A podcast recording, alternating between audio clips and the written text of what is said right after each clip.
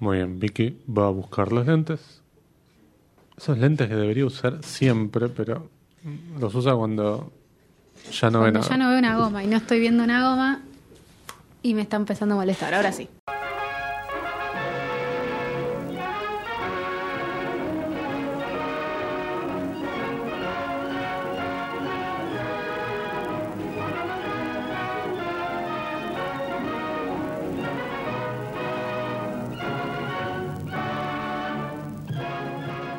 Bienvenidos, bienvenidas, bienvenides a un nuevo episodio de Sucesos Argentinos.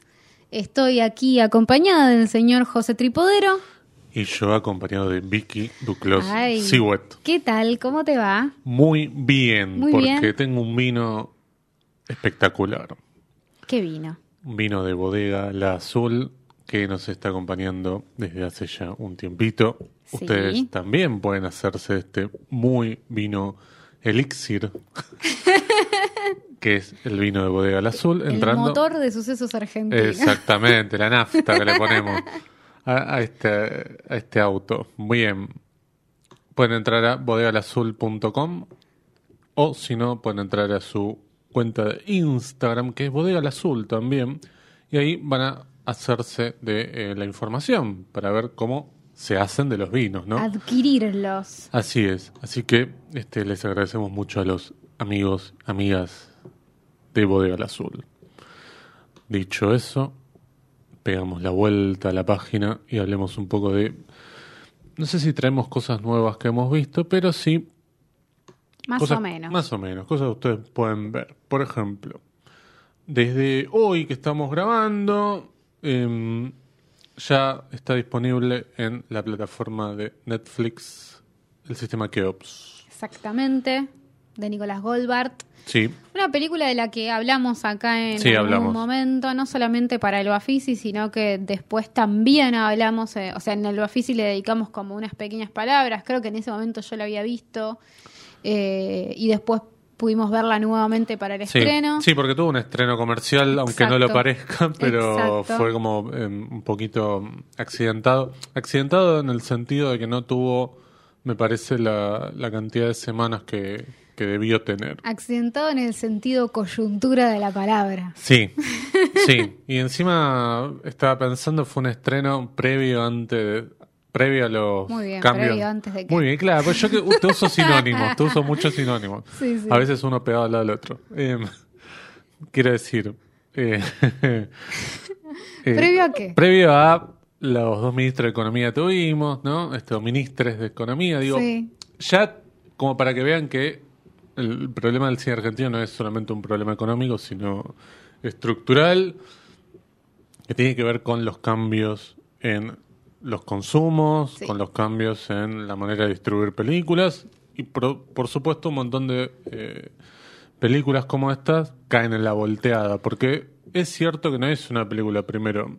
Es extraño, porque lo venimos charlando y parece ser una película como para todo público, pero para todo público de otra época. Y cuando digo todo público, digo aquel que ve muchas películas, aquel que ve pocas. Pero hoy es como si fuera una película medio de culto, una película que eh, la va a ver el muy cinéfilo. Y yo, la verdad es que creo que la puede ver cualquiera. Quizás ahora con Netflix sí. se pueda comprobar esto, ¿no?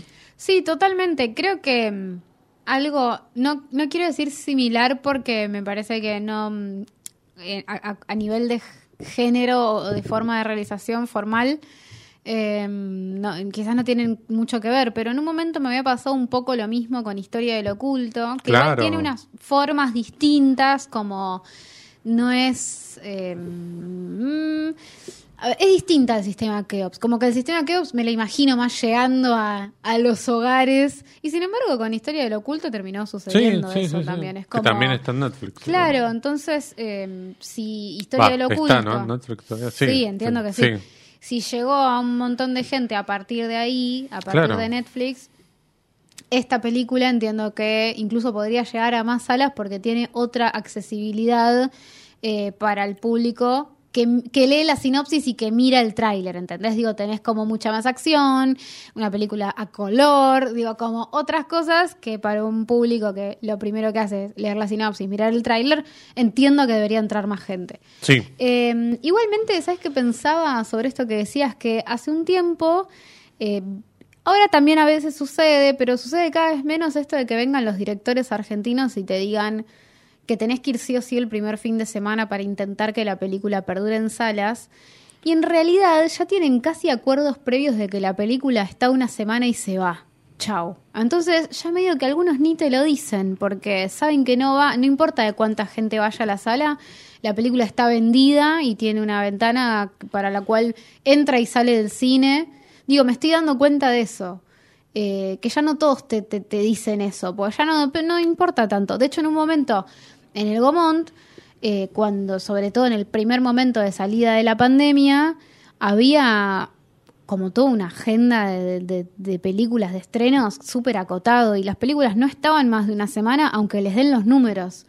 Entonces es como estaba pensando un poco en eso, ¿no? Claro. Eh, y veía un tuit que hablaba sobre, creo que era Neil Gaiman, el, el creador de Sandman, que estaba pidiendo que la gente vea Sandman en la plataforma Netflix para que puedan seguir sacando episodios. Digo, uy, se volcó ese mismo esquema de véanla para que yo pueda seguir estando en Netflix Eso es y pueda seguir haciendo cosas. Es lo mismo que hace un año, dos años, bueno, un año no, pero hace dos, tres años atrás estábamos diciendo Sí. de los directores que decían, los directores argentinos, es decir, supuestamente directores de un circuito más independiente, menos reconocido, menos popular y demás, que te pedían, che, dale, empujemos el primer fin de semana, lo está haciendo Neil Gaiman con Sandman. Claro. ¿Qué, ¿Qué está pasando? Lo que pasa ahí todavía me parece todavía más em, eh, perverso, ¿no? Lo de Netflix, Sí, porque total. lo hablamos acá también, esto de la can- c- cómo miden ellos el éxito, el fracaso de algo en función de la cantidad de minutos, porque ni siquiera es la cantidad de pasadas, la cantidad de veces que alguien dio play, sino que son 3 millones de minutos. Sí, son Eso que- 3 millones de personas que vieron un minuto. Claro, exacto, pero exactamente, digo, porque puede pasar tranquilamente con los números de suscriptores que maneja Netflix, que tengas, está bien, no va a pasar, pero digo, suponete que un millón y medio de esos tres, por curiosidad, dijeron, bueno, me lo están tirando por la cabeza desde un montón de lados, que le voy a dar play a ver qué pasa.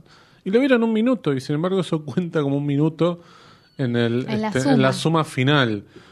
Pero bueno, me parece que todavía no tenemos un criterio tampoco establecido para todas las plataformas, porque cada plataforma hace lo que quiere. Mide lo que se le canta. Exacto, digamos, Sí. no, no es como eh, el tema de las salas de cine que vos decís, bueno, fueron un millón de espectadores, fueron 500 mil, fueron 300 mil, y es lo mismo para todos. Eh, digo, quiero decir, la unidad de medida es el mismo para todos, pero en el caso de las plataformas no lo podés saber, porque además tampoco que tener los números de HBO Max, tampoco tener los números de Star Plus, no tener los números de Amazon, eh, es complicado, ¿no? Eh, saber bien cuándo es que le va este con éxito una película o una Sí. serie, ¿no? Sí. Pero bueno, el sistema Keops esperemos que aparezca por lo menos en, en esa en esa lista de 10 películas más vistas, ¿no? Esto Yo por lo- amanecí haciendo la militación el día de hoy. Sí, te la vi. militancia eh, desde temprano. Bien, Estuve haciendo. me parece muy bien. Así que el sistema Keops está en Netflix de Nicolás Goldberg. La pueden ir a ver ahora sí, prácticamente sin ningún tipo de... Bueno, ahí también tenemos un tema, porque cuando se estrenó, se estrenó solo en salas de Sí. Buenos Aires, este, capital y provincia, y alguna que otra sala en, en el interior, pero después nada. Entonces, ahora por lo menos llega a, a todo el país. Bueno, temas de coyuntura, me parece, tenemos que hablar un poquito. Justo encima mencionaste hace un rato como lo de Sí. el cam- los cambios de ministres. Sí, es verdad, pues tuvimos una Porque- ministra y un ministro, y tenemos un ministro Sí. todavía. Y ahora Hoy, vamos cuando a hacer estamos una grabando. columna de economía en, en Sucesos Argentinos. Bueno, no tanto, pero No, no. eh, hay que decir que la coyuntura política de alguna manera nos, nos afecta en cuanto a la posibilidad de meter un tema en agenda. Claro. Necesitaríamos otra represión de la, de, de la policía de la ciudad en alguna manifestación de cineastas para que. Esto se es en broma, ¿no? Por- para que alguno- Mirá, si algún idiota se lo toma en serio. No, por ahí alguno te arma una este, cuenta Vicky out of context y te pone esto. Y pone eso. Claro, sí. Y eh, básicamente es como para que se vuelva a hablar del tema, porque seguimos con no, seguimos sin aprobar la ley para que se prorroguen las asignaciones específicas a la cultura. El Senado está recontra dormido. No, a ver. Sin querer ir ni para un lado ni para el otro. Ay, a ver. Me parece que la presidenta del Senado está como más preocupada por otras cosas, ¿no? Exacto, pero, pero por eso digo que nos agarró como el culo la coyuntura. Es, Sí. es, es tremendo.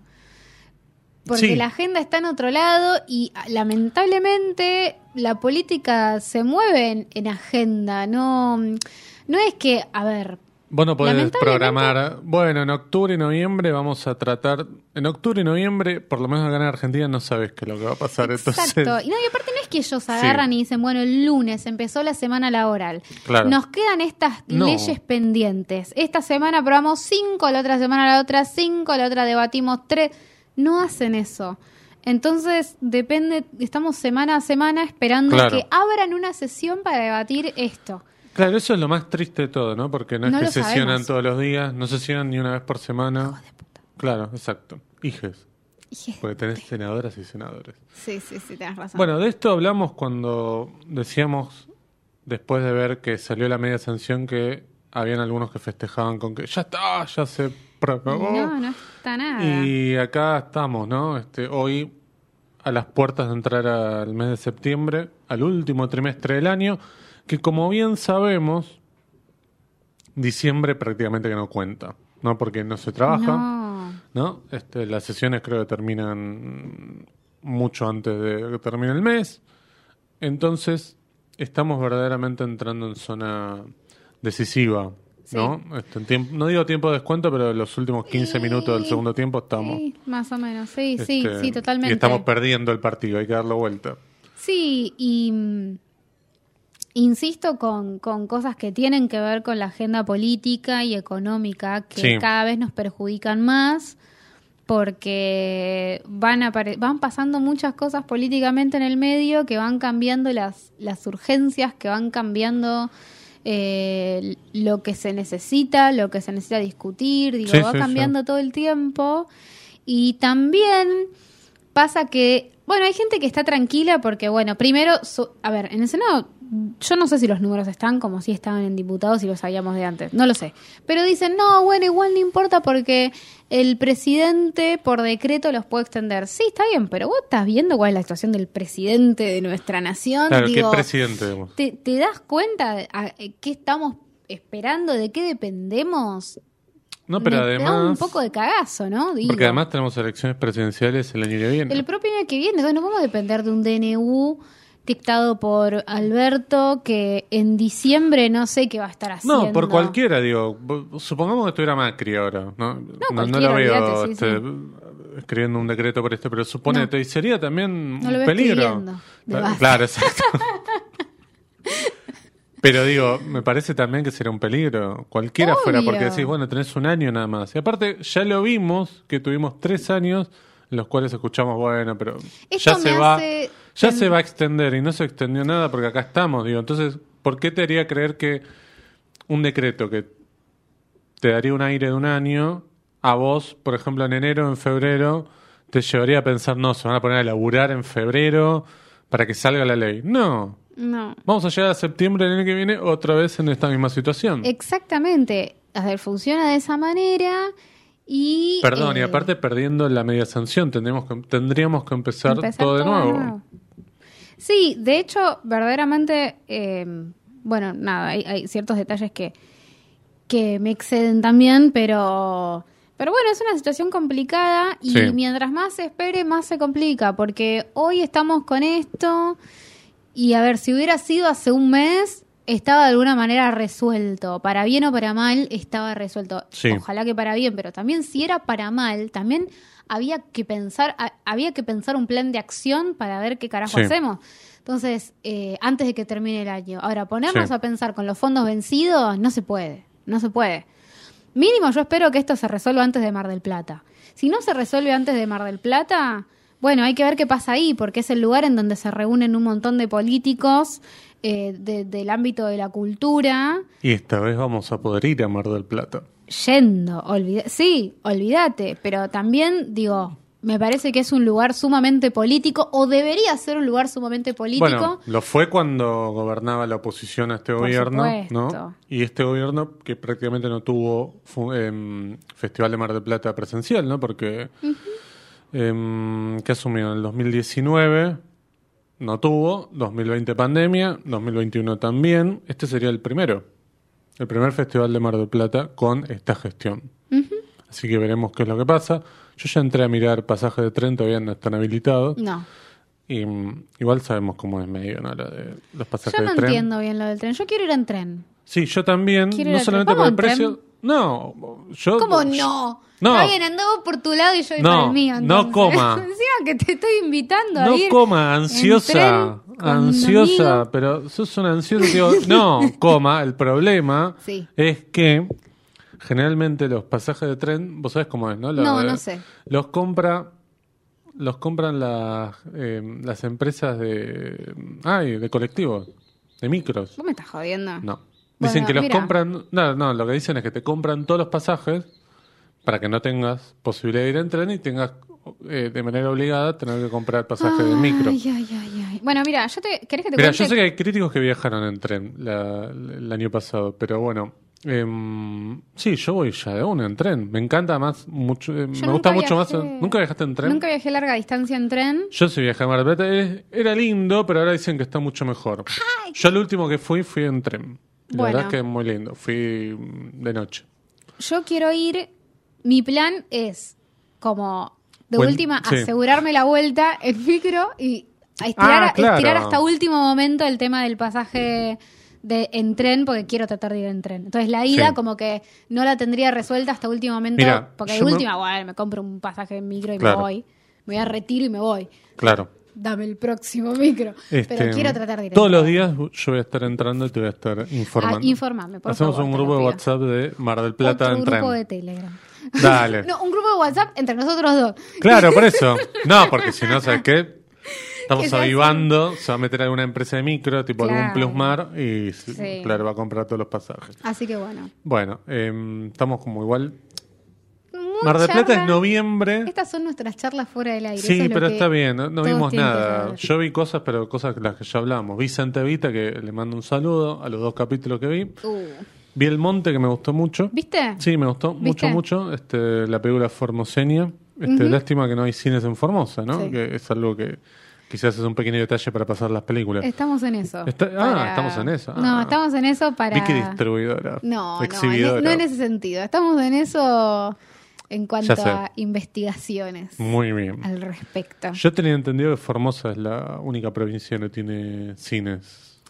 Pero no capaz quiero que no. entrar en detalles, pero. No, no, no, guardátelo para la nota. Simplemente Sí, dije. porque está bien. No, sí. guárdalo, guárdalo, guárdalo. Está no hay problema. Guardalo ahí en esa cajita. Me faltan Cajita de por notas. eso. No, por eso, está muy bien. Bueno, después nada más, qué sé yo, coyuntura, este, creo que estamos. Eh, ah, no, perdón.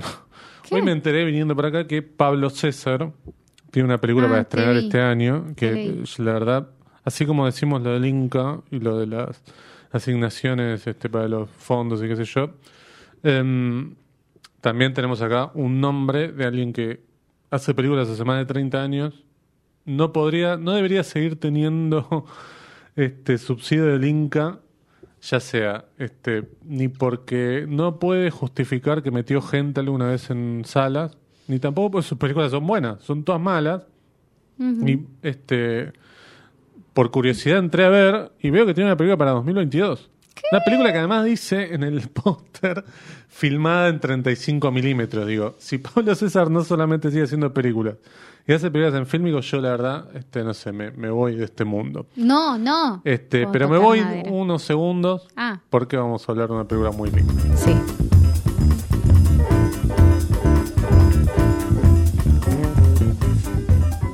Bien, ¿de qué película vamos a hablar, Vicky Close Wet? Vamos a hablar de Alanis, una película de Anaí Berneri del año 2017, entiendo. Sí, sí, sí, sí. Una película que Entendés está muy bien. disponible de forma gratuita en Cinear para que la vean. Sí, estaba en Star Plus, creo también. Mira qué bien, pero si no tienen Star Plus, Cinear, está gratis. free. Gratis, una contra, un mail y una contraseña y Y listo. estamos. Bien, y se ve una calidad muy buena, así que nada que envidiar.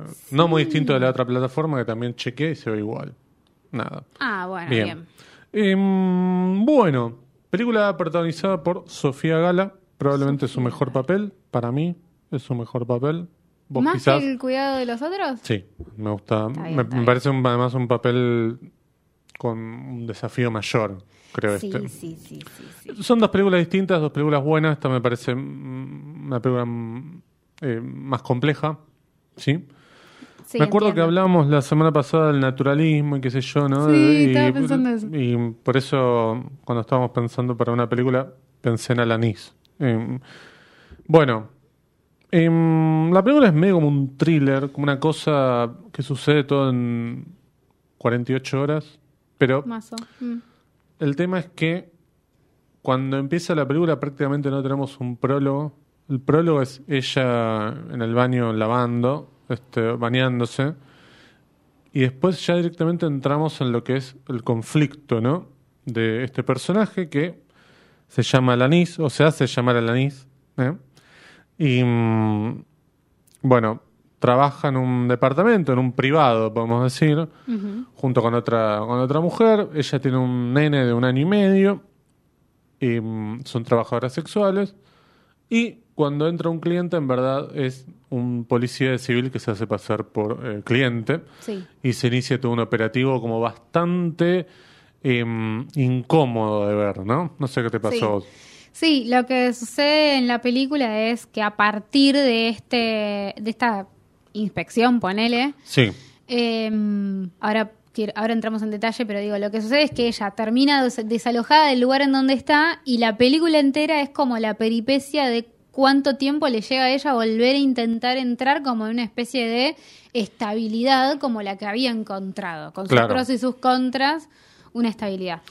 Eh, sí, la, la escena me parece fantástica porque hay como una cosa de, de primer momento en el cual no está 100% dado lo que está sucediendo. Como que vos no tenés claro, pues como se presentan como dos tipos, y dicen, bueno, vine con un amigo, no tenés un amigo. Vos decís, uh, están forzando la entrada para qué? claro. Para violentarlas, para... Hay un bebé en escena, decís, ¿qué va a pasar? Y cuando termina decantando hacia otro tipo de violencia, por ahí no la previsible, eso me parece interesante, empiezan a aparecer un montón de elementos, que para mí es lo que va a intentar exponer un poco la película en cuanto a eh, la parte del drama social, si querés. Sí, Eh, que tiene que ver con cómo interviene la parte civil sí, del en Estado. este tipo de, de conflictos en donde se presume la vulnerabilidad de algunas personas, se presume la, la criminalidad de otras, pero la resolución no ayuda a las personas que supuestamente están en situación de vulnerabilidad Claro. en esa situación. A ella lo que le sucede es, le sacan la plata, porque por supuesto como es una especie de in- inspección barra allanamiento, si querés, en donde Sí. se llevan cosas porque van a armar una causa contra la compañera de ella porque creen que es como la que... Una madama, una... Claro. claro. Entonces eh, se llevan muchas cosas Sí. de la casa, entre esas su celular, se llevan plata y eso le termina llevando un, un problema con el dueño de la casa que la termina echando. Echando Claro. en, una, en una escena que para mí está buenísima, Es buenísima. porque ya la ves venir, que algo va a pasar. Sí, vayan a verla la película si quieren. Igual no hay Se spoiler, no supone que la tienen que haber visto Sí. que están acá. que- Sí. Porque vamos a contar Sí. algunas cosas. La película tiene una peripecia, tiene va- pero la verdad es que las acciones son muy pocas y concretas, entonces toda acción que digamos medio que les va a comer una porción de película. Sí, tenemos una cadena de situaciones que es primero el allanamiento y después tenemos esto de, bueno, ella se queda sola en el departamento con, el, con el, el hijo, pero llega el dueño, el dueño que por supuesto sabe lo que está pasando ahí adentro y, por su- y además no quieren que, que- que haya ningún tipo de problemas y qué sé yo. Y eh, bueno, una escena en la que están tratando de destrabar la puerta, eh, ella queda del lado de afuera y él este, hace como... eh, A ver, la voy a acting de- probar, le Claro, es que voy a probar. dedos, voy a claro, da un paso para atrás y cuando da un paso para atrás ella se queda afuera y no puede volver a entrar. De hecho, después el otro eslabón de esa cadena es que se queda fuera del edificio, también intentando llamar al portero, y eh, prácticamente queda en bolas en la calle Sí. con el nene, sin cochecito, sin nada, Sí. y tiene que pedirle ayuda a una este, mujer, la- claro, que alguien que ella conoce, la dueña de un local y tiene que terminar parando ahí. Que también es muy es muy interesante cómo a partir de el- la aparición del conflicto se van dando otra serie de problemas Sí. que son uno chiquito al lado del otro y generan toda una bola de, Sí, de- de de inconvenientes para la vida de ella, ¿no? Porque Sí. se le da vuelta por completo. Este, esto, ¿no? Que se queda sin teléfono, se queda sin nada. Pensemos que además es alguien que es una trabajadora sexual que vive al día. Sí. Entonces no tiene un mango, Claro. le sacaron la guita que había juntado Claro. y no tiene ni siquiera lugar como para trabajar. Claro, le, le sacan el dinero, por lo cual no puede ir a intentar alquilar otro lado. Trabaja el día, pero trabaja con su celular mucho. Y trabaja en un lugar, no tiene digamos, su ¿no? teléfono, Claro. no tiene su departamento Sí. donde llevar, donde de Llevar última clientes, llevar clientes. Entonces no tiene nada. De- literalmente se encuentra en la nada y sin la posibilidad de resolver en ese momento. Y aparte tiene algo, para mí la primera escena que es recontra interesante, que es algo que yo pienso también mucho en cuando sucede con las personas en situación de calle, que es la intervención de un asistente social que le dice, bueno, si quieren los reubicamos. Y esa cosa de decir, ella no se quiere ir a ningún lado, porque de última esa es su casa. Sí. Y si ella dice que no, ahí se terminó la ayuda. Dice, si te quedaste Claro. en la calle, te quedaste en la calle. Y mm, Que es lo que sucede en unas escenas posteriores, ¿no? exacto, pero es como, viste que a veces a las personas cuando vos llamás a una a, Sí, cuando sí, una sí, persona está en la calle en invierno, viste que vos podés llamar y los vienen a buscar o lo que sea. No sé si sabías, pero ellos les ofrecen llevarlo a refugios, pero no pueden llevar ninguna de sus cosas. Claro. Tipo los carritos y todas esas cosas que ellos tienen no las pueden llevar. Y vos me estás jodiendo, le decir a una persona que sus únicas pertenencias no las puede llevar al lugar donde va a dormir. Claro. Entonces no la estás ayudando, la No. estás despojando de lo único que tiene y encima vos le estás diciendo, bueno, hoy a la noche y mañana no sé. Sí, además acá el asistente social tiene un- una actitud con unas preguntas que es, bueno, no, pero acá vos te están usando, qué sé Claro, yo, es ¿no? raro todo. Nunca la escuchan a ella no la escuchan, verdaderamente qué es lo que tiene para decir. Sí. Eh, Por eso un- me parece interesante que la película plantea el tema del trabajo sexual desde otro lado, ¿no? No del lado de la trata, que por supuesto existe, pero digo, lo trata desde el lado de alguien que quiere trabajar de eso y que, este, bueno, por supuesto, tiene un pasar social muy complicado, pero no es alguien que está forzado a trabajar de eso. Sí. Sí, o por lo menos no en los términos en los que entendemos. eh, a ver, digo, me parece que la película plantea el problema de, de la penalización, de, de que sea, de que esté regulado de la manera en la que está regulado, que no es a partir de eh, blanquearlo y generar un marco de trabajo seguro.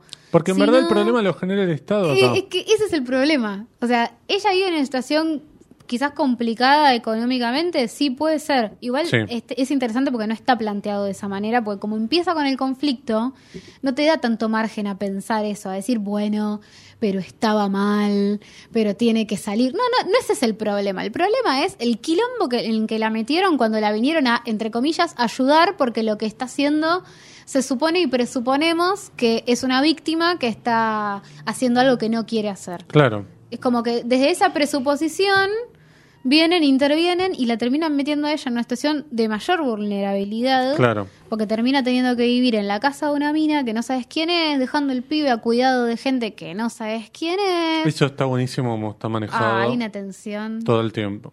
Sí, cuando lo deja con que el tipo le dice, el ella entra al local y le Sí. pide a la mina si puede vivir unos días ahí, la mina medio que le dice que sí de mala gana. Atrás del local tiene como una casa. Claro. Entonces ahí ella es donde para. En un momento está cambiando al nene y Sí. no se da cuenta que hay un tipo acostado en una cama atrás que es el marido de la en señora. calzones digamos. aparte está. Claro. Sí, está en la casa. Que te digamos, da como una claro. cosa así medio de uh. Sí, todo el tiempo estás esperando que pase algo con ese personaje y de todos modos creo que es el personaje más noble, Sí. o por lo menos el, que, el único que la, que la ayuda un poco. Sí, me aparte de algo de cuando ella quiere, la tiene que ir a ayudar a esta mina, que de última le arma una cama para dormir, no sé qué, y él le dice, te cuido yo el bebé, yo ahí se me puso la piel de gallina, dije, no lo hagas. Pero al mismo tiempo es como que ella está empujada a lamentablemente tener que confiar en un montón de Sí. personas y dejárselo al, al chico, porque no tiene otra opción. No. No tiene otra opción. No, y me parece que eh, eso que vos decías, la tensión se genera todavía más cuando este personaje vuelve a aparecer y le ofrece llevarla en moto. Todo el tiempo estás esperando que pase algo. Cuando ella se entra a bañar al Sí. lado de la cama de él, Y él sube el volumen de la televisión claro, en ese a momento. y propósito. vos decís, claro, va a decir, uy, se va a meter, no ¿Qué sé va a qué. pasar? No pasa nada. Bueno, este, perdón el spoiler, pero. no, no, lo- ya lo dicho. convenimos en que ya la, La vieron. Igual tampoco es un spoiler, digamos. Em, bueno. bueno. pero cuestión que em, esto, ella tiene que tratar de encontrar este un lugar donde poder ejercer eh, su trabajo, Sí. ¿no? Y hay una situación que para mí es la más incómoda de todo cuando tiene con, con el cliente ese, con el señor mayor. Ay, cuando quiere estar en la calle. Sí, sí. Ay, sí. Este, Terrible. Es, es tremenda. Y mm, además, vos decís, bueno, ahora encontró un lugar donde por lo menos la van a bancar unos días. Y es un lugar, yo te diría casi peor este, todavía porque ese personaje al principio, la cobija y qué sé yo, tiene como ciertas actitudes que la quiere como acomodar dentro del sistema, le consigue un trabajo sin que ella se lo pida. Sí. este un trabajo este, limpiando casas. Ahí se genera también esto no de em, qué es lo que para la sociedad da más vergüenza Sí. no si es trabajar limpiando casas o eh, ejercer la prostitución Sí. o el trabajo sexual Sí, y también pone en una situación como para mí muy incómoda y, e incómoda desde un lugar interesante el hecho de que ella cuando trabaja verdaderamente obligada es cuando la obligan a ir a limpiar el baño de otra mina. exactamente por y eso vos digo decís, ¿qué onda? es donde peor la pasa Es donde peor la pasa, o sea, la, la ves peor. Eh, y es como, bueno, e- es llamativo todo eso. Eh, y ese personaje ya tiene como al- algunos momentos extraños. Para mí, la película maneja estas situaciones desde el naturalismo, pero Sí. plantea situaciones que son muy, muy particulares, están muy bien delineadas. Digo, Sí. el momento en donde el bebé está durmiendo entre la pareja y no con ella, para mí es un momento que genera muchas sensaciones Sí. y mu- muchas emociones eh, que vos no sabés exactamente para dónde van a ir. tiene muchas ideas construidas desde lo visual Sí, la película es tensión pura. Exacto, que en los últimos 15, 20 minutos es donde más se exacerba esto, Sí, sí. porque bueno, el conflicto es con otras trabajadoras sexuales, cuando ella finalmente decide salir a la calle una noche, es decir, bueno, yo levanto al tipo que encuentre, esto es algo que no dijimos que es importante, el contexto es 11, Ah, sí. ¿no? En, en más de un momento creo que nombran algunas calles. Sí, aparte ves unos colectivos, ves... Sí, el- sí, ves la Plaza Miserere, Sí, digo, sí. ese es el, el punto neurálgico este más conflictivo. No, bueno, Constitución creo que es peor todavía, pero digo, Mm. eh, es donde hay muchas trabajadoras sexuales en la calle y por supuesto, digamos, como cualquier otra profesión, digo, si vos, por ejemplo, decís, che, voy a salir a vender empanadas al subte, Sí, sí. no puedes esperar a que nadie te diga nada, digamos, que otros No. vendedores no te digan, che, para vos de dónde venís, quién te conoce. Lo que pasa es que acá la situación es todavía más violenta porque es en un lugar eh, más marginal y además eh, en un horario en donde, eh, nada, este, puedes estar todavía más vulnerable, ¿no? Que es lo que le pasa a ella, ¿no? Este, en esa noche, digamos, desesperada tratando de conseguir trabajo y por otro lado escapando de las otras trabajadoras. Esos momentos de tensión son geniales y además tiene ciertas puestas de cámara que me parecen geniales también. Ah, Que, eh, no sé, hay un momento en el que hay una trabajadora sexual eh, ocupando la mitad de la pantalla y Sí. por detrás, fuera de foco, va caminando el personaje de Sofía Gala. Digo, tiene esas decisiones de, de puesta que son, que son muy buenas. A lo largo de toda la película, digo, hay un momento también en el que ella va a visitar a la amiga y ella se queda desde abajo y vemos eh, cómo va subiendo la amiga por las escaleras y la manera en la que está encuadrada la, el plano me parece brillante. sí. digo, Tiene un montón de, de Sí. planos así construidos de formas Sí, que puedes hacer capturas que son geniales. Sí, eh, de hecho también hay un montón de hay un montón de planos en donde se como cortan partes del cuerpo que me parece Sí, re claro. interesante, tipo hay cabezas cortadas por todos lados. eh, y Sí, eso en esa es escena cuando va a ver a la amiga que ella este, se estira, la amiga, y está el cuello cortado. Sí, Sí. Este, y es genial y vos escuchas el diálogo. Sí, me parece como muy, muy lindo. Sí. Bueno, y ni hablar en, en la escena ya sobre el final cuando tiene cuando levanta a este cliente, que también es una escena de un increscendo muy lindo, muy interesante, digo, porque también acá tenemos una cosa. Es una escena de sexo filmada por una mujer, digo. ¿no? Porque generalmente cuando tenemos este tipo de escenas, más en el cine argentino, Sí. es con un fin explotativo, ¿no? Mostremos teta, mostremos culo Total. y ya, y acá es como una situación, primero, bastante incómoda, eh, por un tipo que además quiere forzar este, tener sexo por un lado por donde ella no quiere, y eh, el increscendo de esa escena desde los diálogos, digo, ¿no? Y desde el- cómo ella va cambiando, ¿no? Las cosas que le va diciendo al, al tipo al final. Eso me pareció como un- eh, también parte de este esta cartilla de ideas, podemos Sí. decir, que tiene la película. Para mí esas son las partes igual en que la película abre posibilidades de debate respecto de, de qué es la prostitución, eh, que es un tema que la verdad, o te, hoy en día yo por lo menos, la verdad es que es un tema en el cual considero que tengo muchos grises en cuanto a mis opiniones. Sí, sí, sí. Y mm, trato de escuchar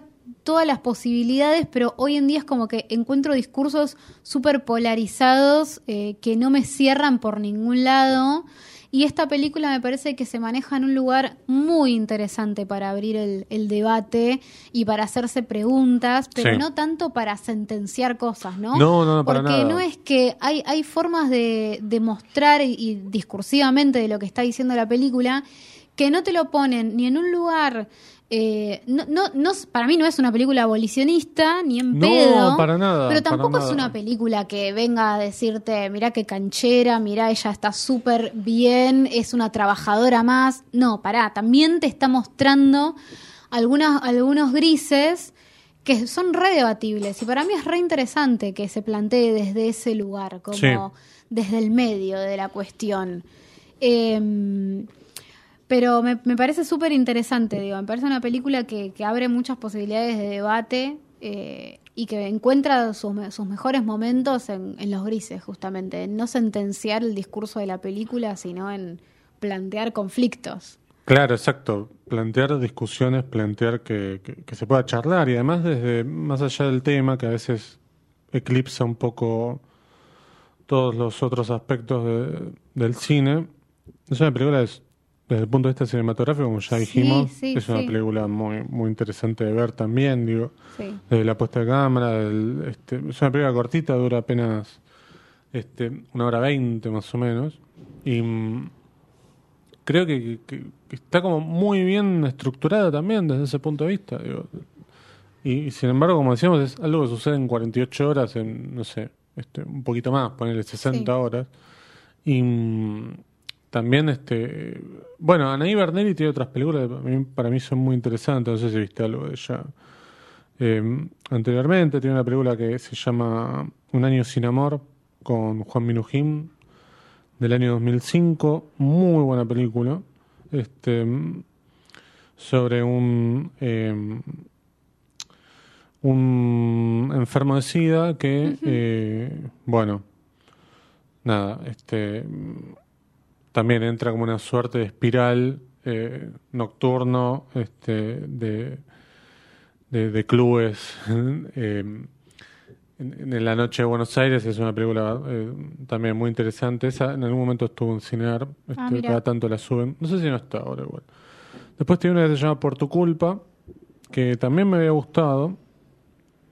Em, y después las, Aire Libre no la vi, que es una con Leonardo Sbaraglia y Celeste Cid. Y, ah, bueno, tiene una que, esa también me había gustado bastante, se llama Encarnación, con Silvia Pérez, eh, que, que está muy, muy bien también. Eh, lo último que tiene hecho, que estaba viendo, es una Una serie, serie, para sí. eh, Brasil. Así que bueno, este, no nos interesan las cinematografías de Ah. otros países. En absoluto. No, para nada. Así que la Eh, película de Cifrón que se estrena este año no la no vamos la a vamos cubrir. a ver, no Está hablada nos en inglés. importa, sí, sí. No, yo la voy a ver, pero no la voy a hablar acá. Eh, algo que no dijimos es la película, sí, mencionamos que ella es madre de un bebé. Eh, pero no Claro. mencionamos que el bebé es verdaderamente el hijo de Sofía Gala. Dante de la Paulera se llama. Es espectacular Sí. ese, ese niño. Sí, Es un niño muy cinematográfico. sí, sí, sí. sí. Da muy bien en cámara y no interviene demasiado. Digo, yo no sé cuánto les habrá costado hacer las escenas en donde el, ni- el niño está, porque la verdad es que está espectacular. Digo, No, mucho seguramente tiene que ver que esté con la mamá todo el tiempo. Todo el tiempo. Pero, ella actúa tan bien. que Sí. está su hijo ahí probablemente hablando de verdad, porque el nene cuando Sí, le pide claro. teta, le pide teta sí, en serio. claro, claro. Eh, y ella maneja como muy bien en los climas de la película. Con el nene upa to- con el nene colgando todo el Sí. tiempo es fantástico y algo que hablábamos antes de, de grabar es esto de tener escenas en donde ella está amamantando, pero está amamantando de Sí, verdad. amamantamiento de verdad, Amamantamiento, explícito. Sí. claro. Debe haber alguno que se caliente con esas cosas. Seguro, algún, algún raro no, me- no, no- debe faltar. Pero, pero sí me parecía súper interesante. eso. Estábamos hablando, o sea, sí, Sí. hay escenas de, de amamantamiento, seguro, pero son todas como muy el cliché de, de frente con el bebé tapando, ¿no? Y La sí, zona. claro. Y acá medio que tenés el, el momento. Y eso me parece Sí. súper interesante, digo, en una en un contexto en donde ver eso a mucha gente, tenés gente que le da asco, que no cree que eso se tenga que mostrar, Bueno. que es un montón. Digo, a ver, eh, Victoria Donda amamantó en la Cámara de qué, de diputados, creo que era, y se armó un quilombo zarpado porque peló teta y se puso a amamantar, como si Sí. fuese una barbaridad. Pues me parece súper interesante que eso se muestre. Teniendo la posibilidad de tener una madre y un hijo. Es que es un tema que en verdad no se trata mucho y tiene que ver con, bueno, con las eh, madres que en los, eh, nada, los trabajos Sí. no, no tienen, este, ¿cómo se llama? Un lactario, ¿no? Sí, Y verdaderamente es un, es un, es un problema. A veces parece ser, bueno, no, pero este, sacate las tetas, sacate leche de la teta y ponételo en, en Sí. una mamadera y dejáselo en la heladera. Y no es tan así, digamos, no, No. es fácil. no. Y más que no es tan así, no es así. Y, y bueno, me parece que acá la película también eso. Porque hay, la película, todas estas cosas que estamos planteando, no son cosas que en la película estén dichas de manera No. explícita. Están mostradas. Están most- exactamente, por eso me parece que es una película que tiene muchas ideas visuales y muchas de las cosas las desprendes y las capturas de lo que ves, no de lo que escuchas. Sí, está, con- está conceptualmente construida cada escena Sí. para seguir hablando de estos temas. Digo, Exacto. también me parece que dentro de... Claro, e- e- es exactamente lo que decís vos. Digo, no hay un diálogo sobre cómo amamanta y sobre la situación de las madres que amamantan. No hay eso. No, ni tampoco de la ves. prostitución, ni No. tampoco nadie este, viene y le dice a ella, che, ¿te parece laburar de prostituta? Claro, pero vos Nadie, elegís esto. No Claro, se lo, no exacto, se lo pre- exacto. Ni los asistentes sociales se lo preguntan. Le No. preguntan otras cosas. Pero esa pregunta como de vos lo decidiste o no, no, le- no se la hace nadie. Y tiene un solo momento de humor la película, que es cuando está con el psicólogo, Sí, que, sí, que le este, pregunta por el parto. le pregunta por Es el parto, es eso. espectacular, que le Es dice, no, este, eh, rompí bolsa cuando me estaban cogiendo. Sí, sí, terrible. Y Lo a los dos minutos, claro, sí. mi- y dice, no, ¿cómo no? Lo tuve en la maternidad Sardá. La maternidad Sardá es una maternidad de, pública en la ciudad acá de Buenos Aires, que, bueno, este da luz entre 6.000 y 7.000 niños y niñas todos los años. Ok.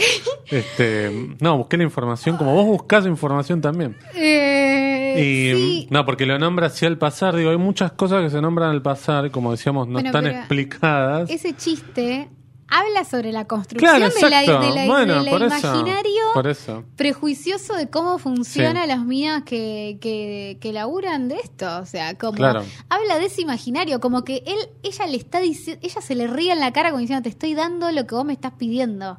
¿Vos qué querés que te diga? Me preguntaste cómo lo tuviste. Claro, pero ¿Qué él capaz que lo diga? creyó. tuve Ese abajo. es el tema. Es que él le sigue preguntando Sí. sobre eso. Claro. Entonces, como, ¿qué querés que te diga? Que lo tuve en una plaza Claro. porque, y, y lo, qué sé yo, y proxeneta lo recibió. ¿Querés que te lo diga? Te lo digo. Pero se- es como que se le ríe de eso, ¿entendés? Como le Bueno, crea una versión absurda, como diciendo, dale, esto es lo que vos te estás imaginando Sí. que yo di. No, la verdad que fui a un hospital y tuve el bebé en un hospital, ¿querés que haga? Eh, Sí, y hay otro momento de sí. humor igual. A ver. Al final. Al final, final, Ah, final. claro, claro, Cuando claro. llega Bueno, si al final tiene un final feliz, podemos Un decir. final feliz. eh, llega como a un nuevo lugar en donde va a vivir y trabajar al Sí. mismo tiempo. Sí, un privado donde hay un montón de otras trabajadoras que, bueno, son sus nuevas compañeras. Sí, y ahí como hay un momento que esto sí lo vi en varias películas que trata que hablan sobre la prostitución desde posiciones más o menos abolicionistas.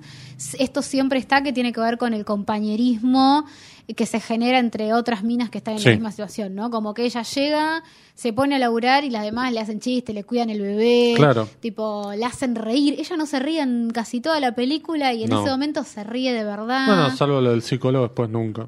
Y ahí se ríe de él, no se ríe ella. Claro, exacto. Acá es como que ella se está divirtiendo, entonces es como, eso sí lo vi en, en, en varias películas, no importa Bueno, el tiene- enfoque, reconocer eso como cierta comunidad, Claro. de decir, bueno, estamos en la Sí, misma. una cofradía, ¿no? Eh, tiene un final circular, prácticamente, Sí. porque ella comienza con cierta estabilidad, trabajando en una casa, en un departamento, donde vive, donde hay una colega, podemos decir, o una amiga, o las dos cosas. Y acá tiene colegas con las que quizás pueda llegar a entablar nuevamente una amistad y volver a empezar, ¿no? Sí. Por eso creo que eh, el final es un final feliz, o por lo menos un Sí. poco este, menos violento de lo que fue el, el transcurso de la película para ella. Sí. El póster de la película, que es muy bueno, Sí, lo estoy mirando justo en este Este, momento.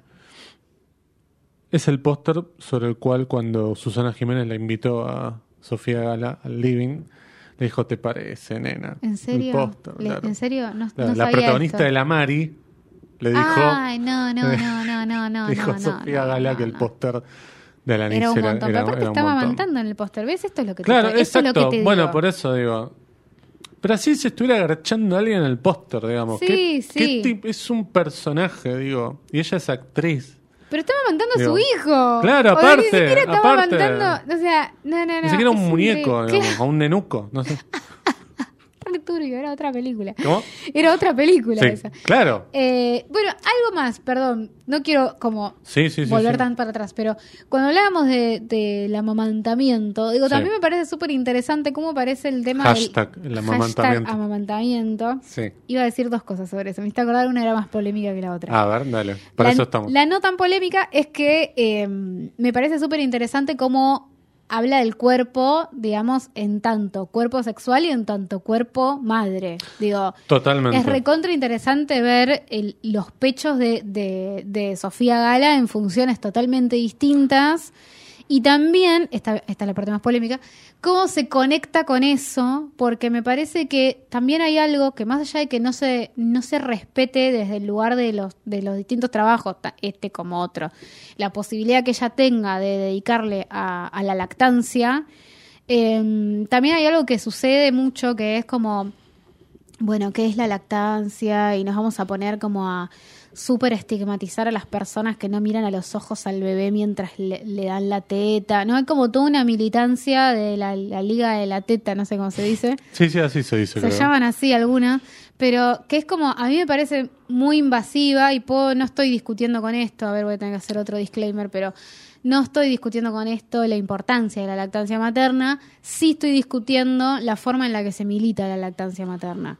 Y desde ese lugar me parece súper interesante que la película muestra un montón de escenas de amamantamiento desde un lugar totalmente distinto, Sí. eh, en donde hay conexión a veces, a veces no hay conexión. eh, hay, hay distintos momentos en donde ella lo encara de maneras distintas y Sí, no- sí, son imposibles de, de juzgar. Sí. Entonces, bueno, me parece súper interesante también como otro tema. Sí. Y mm, último dato que tiro yo, por Sí, lo por menos, favor. ya que te burlaste de mi dato de la maternidad cerda, te, te burlaste ¿De todas las burlé? madres que, que, que tienen a sus hijos e, e hijas en la maternidad cerda. Este, bueno, Ah. Vicky.close.siwet en Instagram, si le quiere mandar DMs. Bueno, este... Está bien. Sí, mejor que me los manden a mí y no que te los manden a vos, como si vos hubieras dicho todas las cosas que dije yo. No, yo ya, yo Soy ya directamente voy a venir a es acá, no voy a boludo. nada. No voy a patológico. nada. No, yo ya no, no, no sé qué decirte de eso. Pero, amigo, ¿vos te das cuenta que hay gente que escucha el podcast? Pero tenemos la... nos te escucha, me escuchan a mí ¿Se decir diferencian algo las y creen voces que o lo dijiste vos. O sea, yo ya, igual, esta es la última vez que voy a decir algo sobre el tema. No, no, yo ya no puedo. No lo quiero decir más porque ya me parece hasta, digo, ¿hace cuánto estaba Sí. haciendo este podcast? Igual la Me gente parece- por ahí no entiende de qué estamos hablando. Ay, que hay gente que le va a decir a José, tipo, vos dijiste tal cosa en el podcast y la dije yo. O Sí, sea, llevan dos veces. Dos, ve- no, dos veces como poco.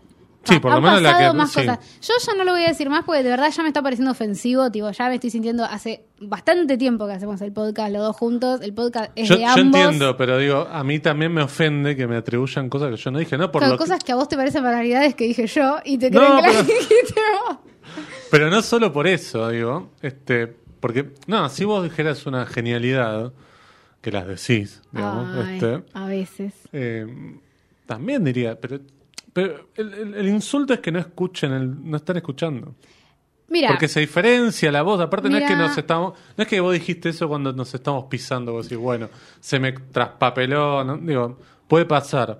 Lo dijiste en un momento, no sé, podríamos ir y cortar el momento. Está limpio, es tu voz, es Vicky Duclos, no soy yo. No lo voy a discutir más. El podcast es de ambos. No, eso no tiene discusión. Para que lo sepan, digo, si no lo saben. Fue una Sí. idea mutua. Esto es 50 Totalmente. y 50. Totalmente. Eh, y así como cuando es es el podcast 60-40, de José. sos vos 60, yo 40. No, bueno. Y el podcast es de José y es mío también. Sí. Entonces, no lo voy a discutir más esto. No, eso no. porque no, ya está, no. ya, ya está, ya me cansé. Ya demasiado tiempo pasó para Bueno. seguir hablando, aclarando de quién es el podcast. Yo, el último. Machirulos da- del orto. Vos sabés que fueron dos mujeres las que dijeron eso. las que preguntaron boludo. eso. Bueno, por eso te digo. Fueron dos mujeres, mira. Este, mm, no, que Último ganó la. sí. eh, Sofía Gala ganó La Concha de Plata por Sí. esta película, ¿no? Sí, Este, sí, bueno, espectacular. qué bueno. Bien, Basta. algunos se preguntan por qué no ganó la de oro. Bueno, Porque, qué sé yo. bien, tenemos que saludar a nuestros amigos del grupo de Telegram, Sí, que, bueno, estamos ahí a 6 de los 100. a 6 de los Sí. 100. Em, a nuestro amigo Cristian Ponce. Sí. que andaba contento, no sé por qué, pero estaba Andaba un poco contento. contento. Poco mejor que la semana anterior que se, Se le había tomó el tilo, se tomó el tilo. Se tomó el tiro porque andaba ahí como peleándose por las series, por Better Call Saul, este que terminó y no sé qué había Creo que le gustó Sandman, entonces está contento. Ah, puede ser. Creo. Claro, le gustó el capítulo Sí. sorpresa, no sé No qué. sé. Bueno. Este, mm, tenemos que saludar también a la gente de Punto Cero, ¿eh? Al estudio Che. Sí. Saludamos al estudio, mira vos. Al ¿Qué estudio. podcast solo del estudio? Bueno, agradecemos a Diego González que operó la primera parte y Sí. ahora Morena va a bajar el telón. digamos, ¿no? Exactamente. Bien, muchas gracias, Vicky Uclos y No, gracias a vos, José Tripodero.